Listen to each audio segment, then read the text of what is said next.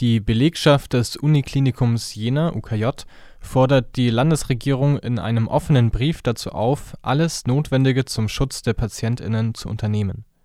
Konkret fordert sie die sofortige Versorgung mit Schutzkleidung, eine steuerfreie Belastungszulage für alle Beschäftigten sowie die Abschaffung des Finanzierungssystems durch Fallpauschalen (DRGs).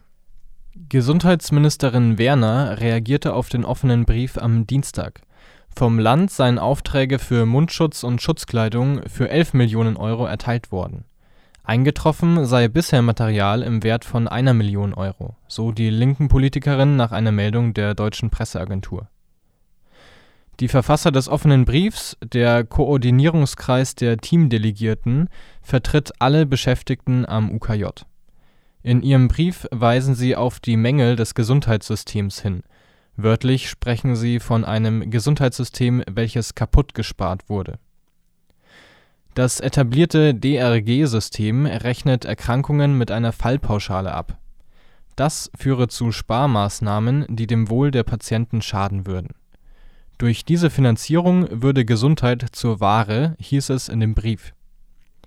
Die Mängel des bestehenden Systems treten jetzt in der Notsituation besonders offen zutage das Finanzierungssystem müsse sich wieder am Bedarf und am Gemeinwohl orientieren, fordert die Belegschaft. Gleichzeitig betonen sie, das Uniklinikum würde gemeinsam durch die Pandemie gehen.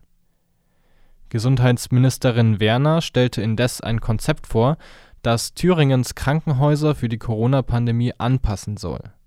Krankenhäuser werden demnach in drei Kategorien unterteilt Level-1-Krankenhäuser sollen PatientInnen versorgen, die intensiv betreut werden müssen. Level-2-Krankenhäuser sollen leichte Corona-Fälle übernehmen und Level-3-Krankenhäuser sorgen für nicht infizierte PatientInnen. Dem UKJ teilte Werner die Kategorie 1 zu, die Versorgung von schweren Corona-Fällen